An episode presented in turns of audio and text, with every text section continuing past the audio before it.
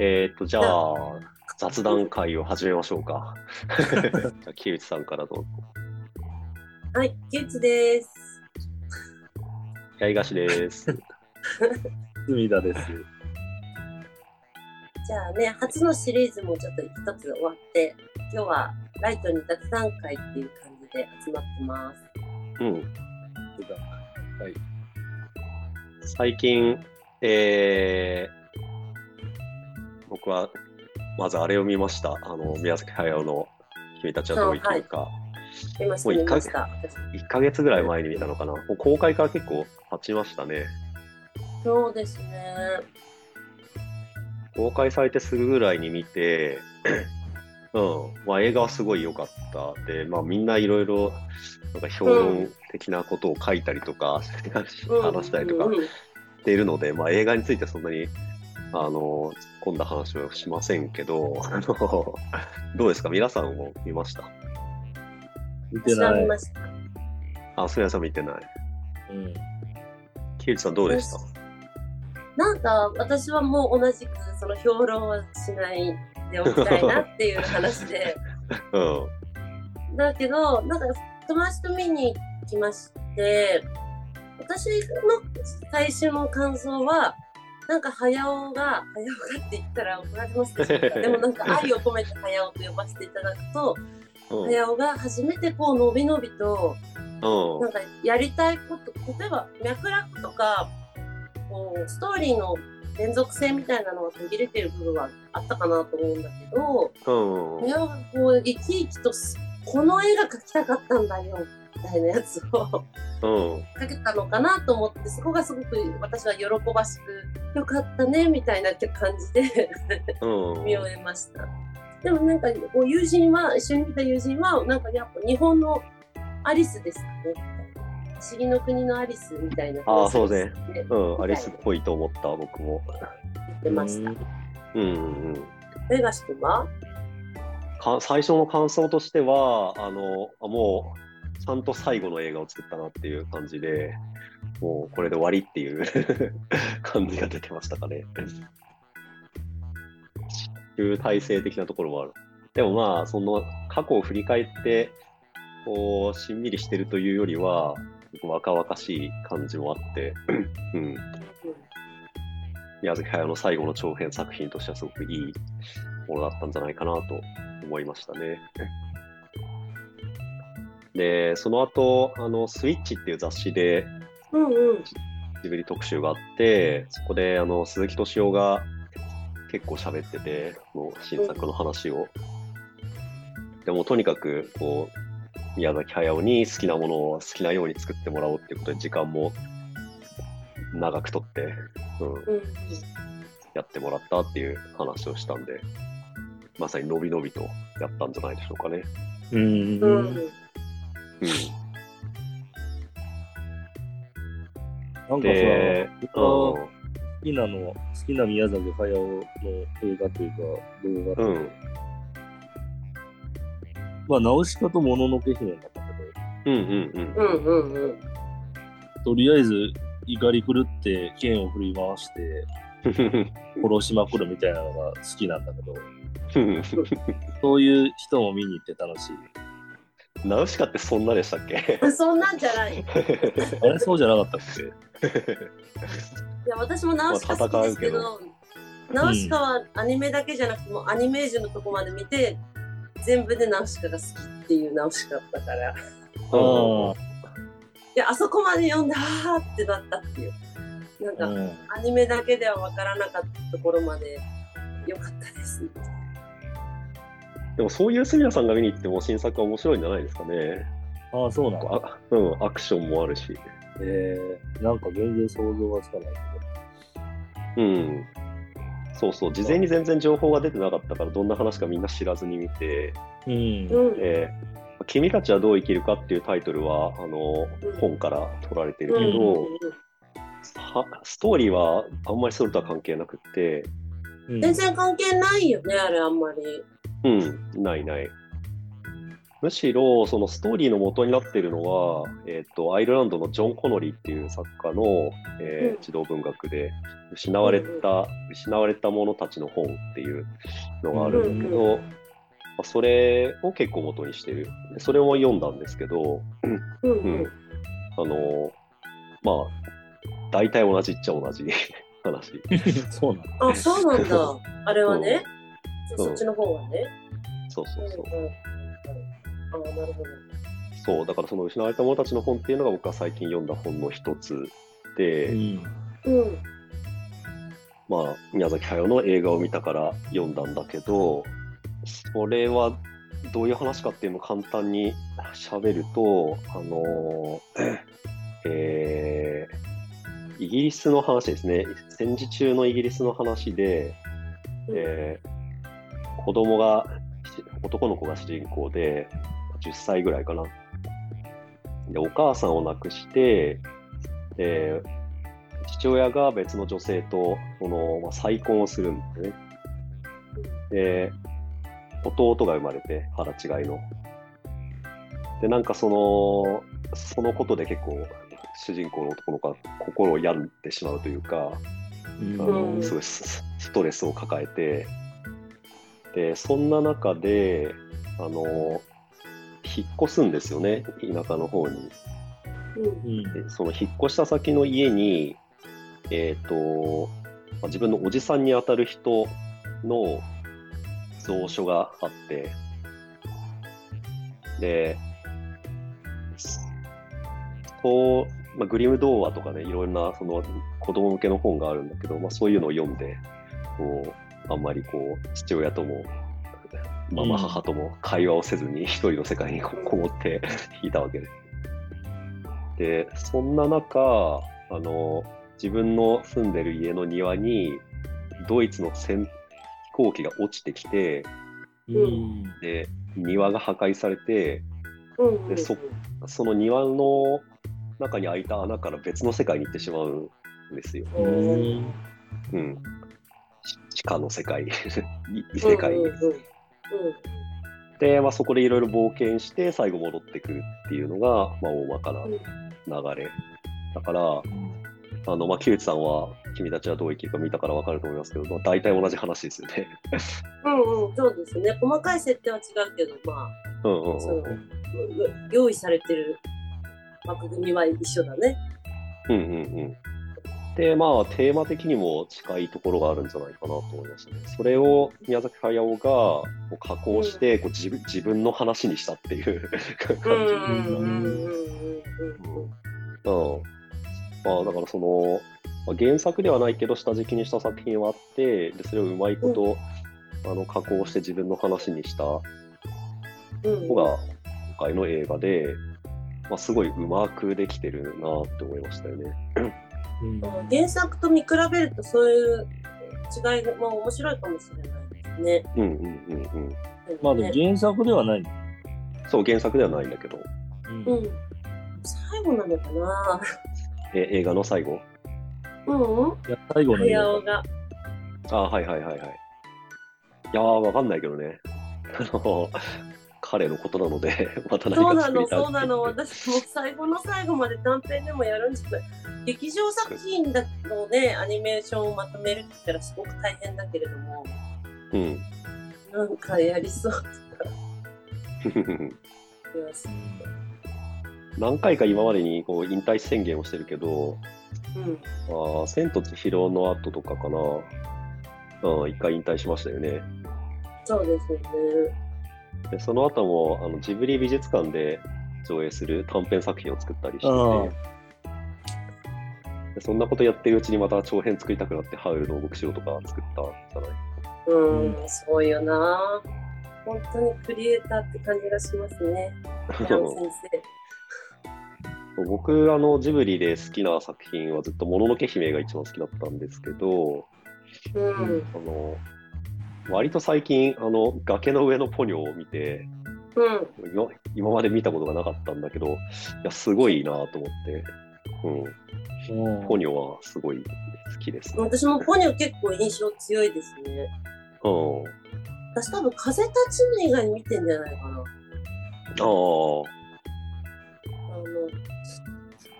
私ももののけ姫とナウシカ好きなんですけど、でも、あの、あれも好きよ、ラピュタも好きだけどね。うんうんうん。だけど、ポニョは結構衝撃的っていうか、なんかちょっと見たことない話っていうか、見たことないものを見ているみたいな感覚が。まあなんか変だよね。あうんすごのいねポジョのお母さん、ああ、そうそうそう。あの人だけなんか別の世界観だよね。うん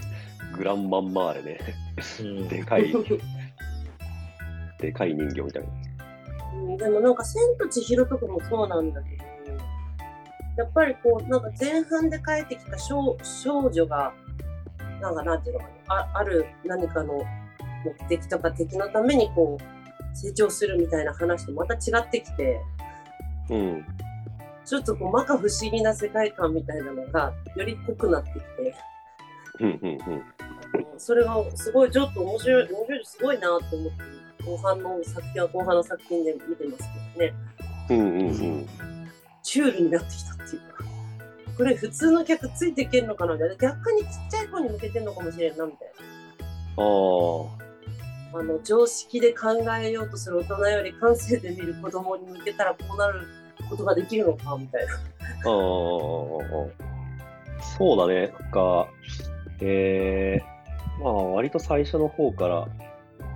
魔女の宅急便とかからそうだけど、あの子供が見たら普通に楽しいだけど、そのまあ、大人が見るとそこそこに深い意味を見出せるような、こうのん二段構えの作品が多い。うんうんハウルの動く城とか見ましたあ見た見たハウル見てないんだよ。あ、すみません、見てない。僕もしばらく見てなくて、なんか昔、金曜ロードショーでやった時に見て、途中で寝ちゃったっていう思いがあって、割と最近になってちゃんと見たんだけど、ヒューさんどうです、ハウルは。私も結構前に見たからあんまりストーリー細かく覚えてないんですけどでうもんハウルとかはあの私ちっちゃい頃からその海外の行事文学みたいなのが好きでちっちゃい頃読む時期あるからもう本当にその海外の文学なんかオズの魔法使いとかもそうだしさなんかああいう世界観っていうかさ確かに今確かまでの、うん、なんか早尾作品とかだとヨーロッパの、まあ、景色であってもあんまりそのヨーロッパの話とか欧米の話って感覚なかったんだけどに。うん。なんかハウルとかはその海外のああいう子供の頃読んだ話の世界に近いなみたいな印象はありました。うんうんうんうんうんなんか今回の今八重樫君からその原作の話聞いてちょっと納得するっていうか世界はちょっと和になってたんだけど君たちはどう生きるかは、和の世界だし日本の昔の戦後になってたけどあの設定はそっちのあの文学がベースだって幼児文学がベースだって言われたら納得みたいな。うんうんうんうんうん。まあおや日本でもやねっ、ぱ神り隠しにあって冒険みたいなのあるけどね。ああ、あの、千と千尋はそうだしね。うん。矢崎駿っていう人はすごくたくさん普段から児童文学を読んでいるらしいんでそうでしょうね。そういう読んだものが彼の脳内でいろいろ加工されて 映画に使われたりしてるんだろう なと思うんですなんかね、私、あ私の姉が結構そういう海外のすごく好きだから、本当はあの、息子さんが作ったゲド戦記は大名作らしいんですけど、アニメはちょっと見て、けどこのコメントはゲド戦記これ以上は私控えさせていただくのですけれ ど、僕はあの「ゲロ戦記」原作読んですごい好きなんだけど映画は見てませんね、そうだよね、ちょっとそいやれまあ俺も原作は好きだから映画は、まあ、そっか、みんなう。そうなんだね。原作全部読んだ私 確か全部読んだと思う後部作。もう学生時代に大学の図書館で借りて読んだんですよ、うん。そうだ、結構なんか間を空けて最後ら辺出てた。うんうんうんうんまあなんか読んだ本もそうだし、早尾の話に言うとみんなね、見てきたからちょっと話が弾んじゃうけど。うんじゃあ、ジブリの話はこれぐらい。 うん、そうね。なんかだって今回の話とか批評したくないなって感じに思うもんね。うん。あのはい批評したくしたくなる存在が早尾なんだろうけどね、みんなが。うん。まあ、いろんな人が批評してるのを読んでて、うん、あのそれぞれみんな面白いなって思ってますね。でもそうだね見る角度があそういう見る角度もあったかみたいなのはちょっと批評読むとき面白いですけどね。うんうんうんうんあと、じゃあ全然違う話しますけど、 また最近もうい読いよんだだ本っの話てで、あの芥川賞を取った市川沙央さんの「パンチバック」っていうのなをんか最最近気近になって読んましでた。、うんうんすすごいいい小説でしたね。ああのの本当まあ、重度の障害者なんですけど、そのまあ、当事者性をむき出しにした あの本で、うんうんうん、なんて言ったらいいんだろうな、その、えー まあ、健常者にはなかなか見えないような、そのうん障害者の、えー 生きづらさとか欲望とかあとどういうところに起こってるのかとか あそそういううんのが書かれていて、うんまあ、今まで気づかなかったようなしし視点に気づかされるうん作品、うん、だしまあ普通に小説としてうまいなと思いましたね。うんうんうんまあ、市川なんか沙でも央さんってあどうぞ。ああ、あはいはい。あのーわ、早稲田の人間科学部の通信を出てて、で、うん卒業論文で、その、なんか、まあ、障害関連の論文書いて、その賞を取ってるんですよ。小野あずさ賞っていう。あーはいはいありましたね早稲田のね。うん。だからそういうう、んまあ、研究とかもできる、障害運動の歴史とかにすごい詳しい人でもあって、小説にもそういう話が出てきて、勉強になりましたね。ちょっと気になってました、あの受賞のニュース見て。うん、ぜひ読んでください。すぐ読めるしね。あれ、すみださんなんか。ああ、いやいや、やっぱりなんか自分とは違う属性の人が、欲望って面白い、面白いっていうか、あのレイナルド・アレナ、あの、キューバからアメリカに亡命した、ああは、アレナス。うの、ゲイなんだけど、ん。うん。夜になる前にっていう、じなんかうん。辞典っていうかエッセイ本があって、それでキューバかなんキューバにいるときに、その、警官に捕まって、取り調べを受けるんだけど、その取り調べをしてくる警官のズボンがピピチピチで、一物がくっきり浮かび上がってて、めちゃくちゃ浴場するっていう描写があって、それ俺はわかんないんだけど、でもめちゃくちゃそうだろうなって思えうんる。うんうんうん。うん。リアルなんですね。そうあ、これ映画になってるよね。あ、そうそうそう。あ結構、私も映画の表紙を見たことあるわ。うん。だからなんだろうね、そういうやっぱり、まあそれうまいということもあるんだろうし、なんだろう、違う立場の人の欲望をなんか生に、生々しく共有できるっていうのは、なんか小説のいいところだなっていうのは、小説っていうか文学のいいところだなっていうのは思います。うんうんうんうん。うんうんうん。そう、本当そうですね。だからドラマとか映画とかより、紙で見てる方がなんか、そういう興奮がすごい伝わる気がする。なんだろうね。うんうん。まあ、もちろんいい映画とかだったらさ、こう、いっぱい回る人いても1対1になっちゃうっていうのはよく見るけど、とはいえうんなんか距,、距離が多少ある。そうですね。文字、文字だけの方がグッとくるっていうのはなんかあうんうんうんうん。まあ、映画だと多分大抵いろんな人が出てくるから、あの、一る。人にか感情移入するっていうのはあんまりない。まあ、そういう映画もあるけど。なんか紙で読む方が自分の想像力、自分をそのか文字の方に寄せていくからかもしれないね。ううんんうん。なんか映画だとやっぱ舞台設定も用意されてるからそこの世界に自分を持っていくけどなんか紙だと、うねその作者が書いたことと自分の想像力でもう一個なんかこう作っていくみたいなのでうん自由感があるのかもね。小説っていうのは大体視点人物がいてその人のあの行動だけじゃなくて考えてることとかも書いてあるから、うんうんうんまあ、それをその文字を追っていくと自然とそこに自分がシンクロするっていうのがあるのかもしれないね。そうだよね。なんか視点人物がいて、その感情描写が普通に自動文にあって、それを普通に読んでて、現実だったらありえないじゃん。うんんううんうんな、それはすごい不思議だよね。それを当たり前のように読んで、うん。主人公と一体化して話の中に入っていくっていうのは、考えてみると不思議だよね。そうですよね。これはまあ小説っていうジャンルの特殊性で、このあの、えーまあ、これまた全然別の本の話になるけど、えー、と人権を創造するっていうこの歴史の本があって、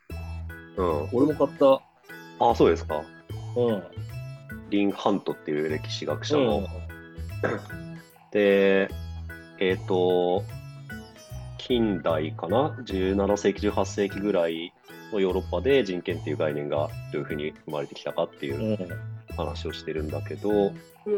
白い。そこで小小説がすごい重要な役割を果たしたそっうていそうそうそうそう。うん、話だった。こうそれまで近,、まあ、近代小説っていうのが生まれて、この、なんだろう、例えば女性とか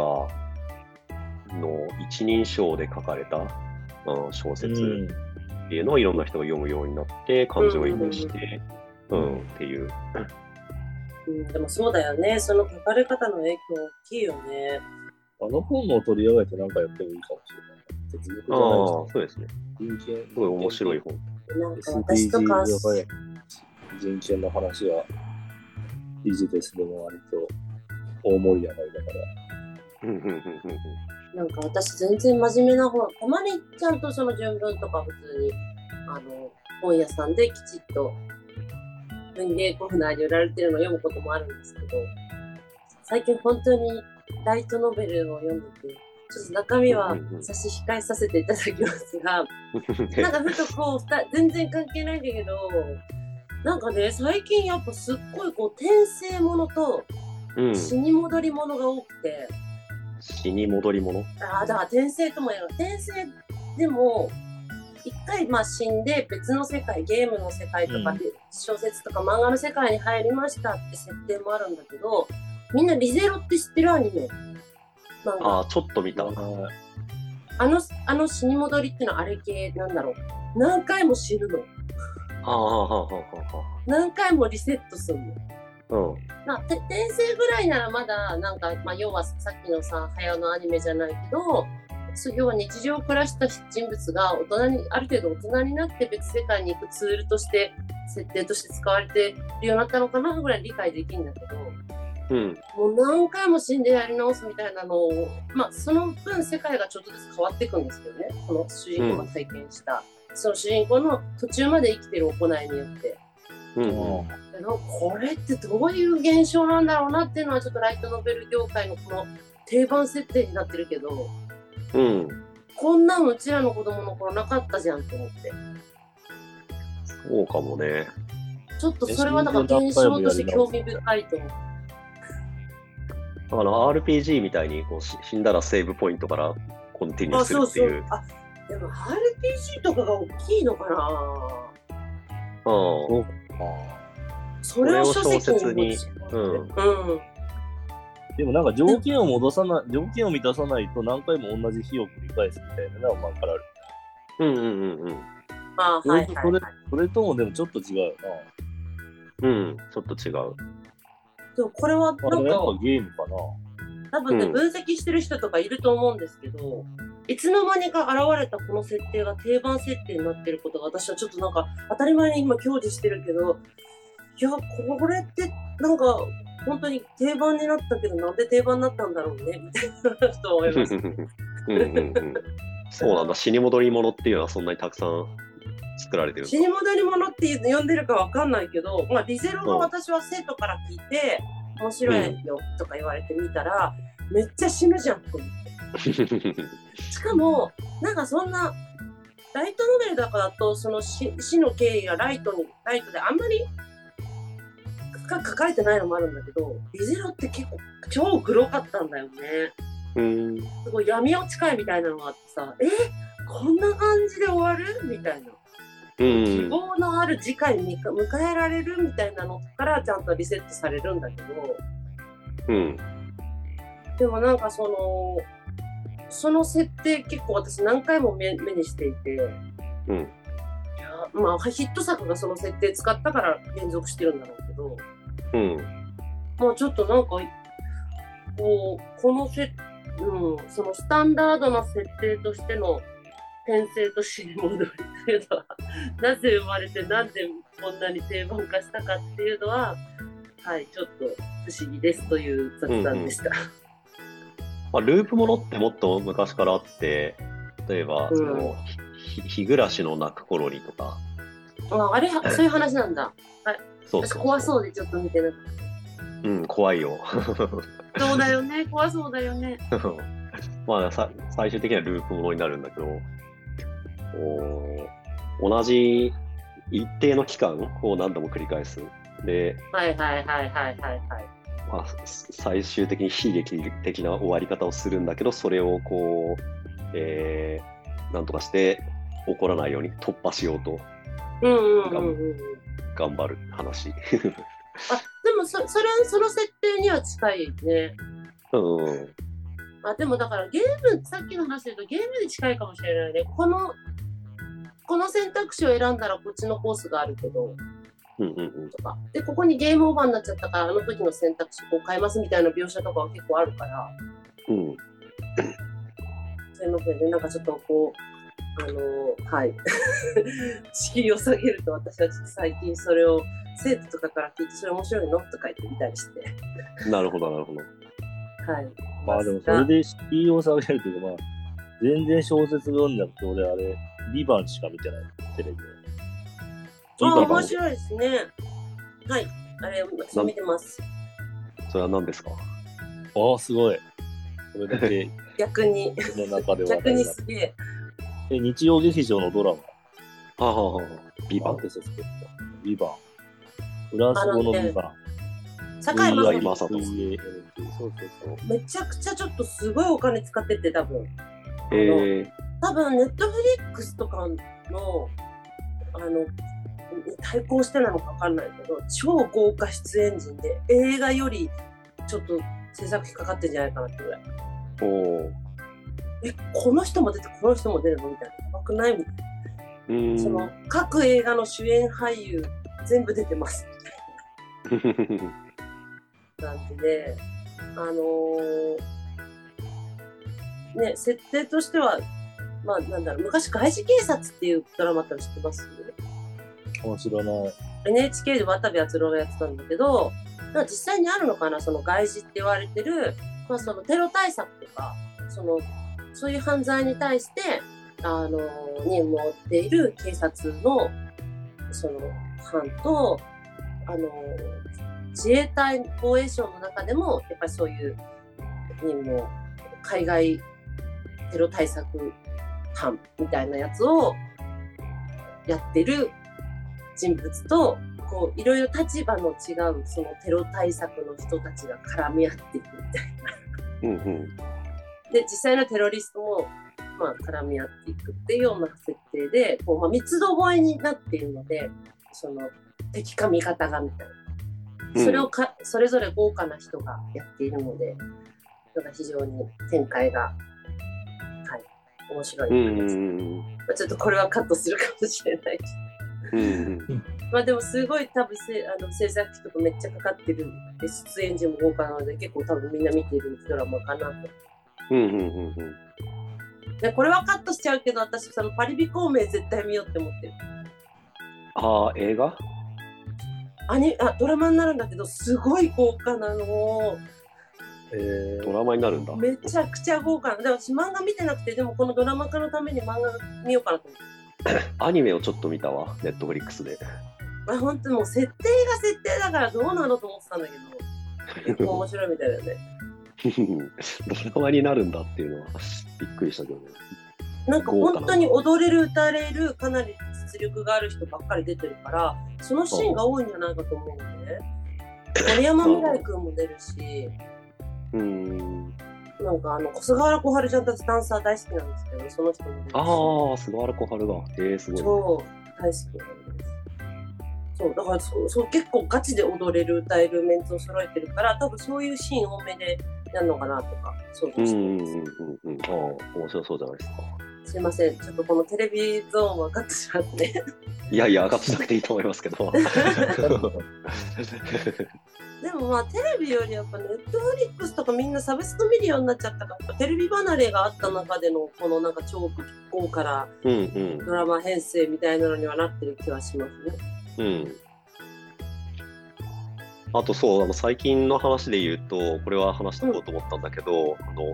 オーディブルってあるじゃないですか。うんうん、オーあディれオブ気になってる私。うん、うん。アマゾンの。あれをちょっと試しに始めてみて、うん。で、今、プロジェクト・ヘイル・メアリーっていう SF 小説を読んでるというか聞いてるんですけど、うんうんうん。なんかね、まあ思ったよりは、あの、全然き聞き続けられる。 あの、紙の本じゃないから、しんどいみたいなことはなくって、うんまあ僕ももともと普段からラジオとかポッドキャストとかよく聞いてるので、うんそのノリで、こう、通勤中とか家事してる間に聞いてるんだけど、まあ、あの、毎日ちょっとずつ聞いて、ようやく上巻の終わりぐらいまで来たっていうとこなんだけど、うんうんうん。面白い。うん。うん普通に面白く聞ける。ただ、まあ、紙の本を読む体験と全然違うところもあって、えうんうん。あのーえー音で入ってくると、なんだろうな、その、えーこの表現面白いなって思ってもこう流れていってしまうの で、本読んでたら、なんか線引いたり付箋貼ったりするけど、そういう行為ができないですね。まあはそうだ話を追追うのには全然問題ないんだけど、うん気になった表現で立ち止まるみたいなのがちょっとしづらいっていうところがありますかね。いや、SF を最近全然読んでなくてさ、うんなんかうんうん。 3体を読みたいなと思ってて、はいはいはいはいはい。 3体ね。みうん。なん話題になってますね。読んでないんだよあ読んでないですね読んで。ないけど、やっぱそういうそれ系好きな人は読んでましたね。うん。な、止まっちゃってな。プロジェクトフェイヘイル・メアリーもすごい、うん話題にはなってる SF であ、。そうなんだ。うん。火星の人っていう小説知ってます私知ってるかも。おえ姉ちゃなん火だ星お姉ちゃんが好きだからね、制服。聞いたこと火ある。星の人の作者のフリーの作品がうんプロジェクトヘイル・メアリー。はいはいはいはいはい。あ、てか、あのーオデッセイの原作だ。はオデッセイ、あ、そうそうそうそうあーそういはいはい。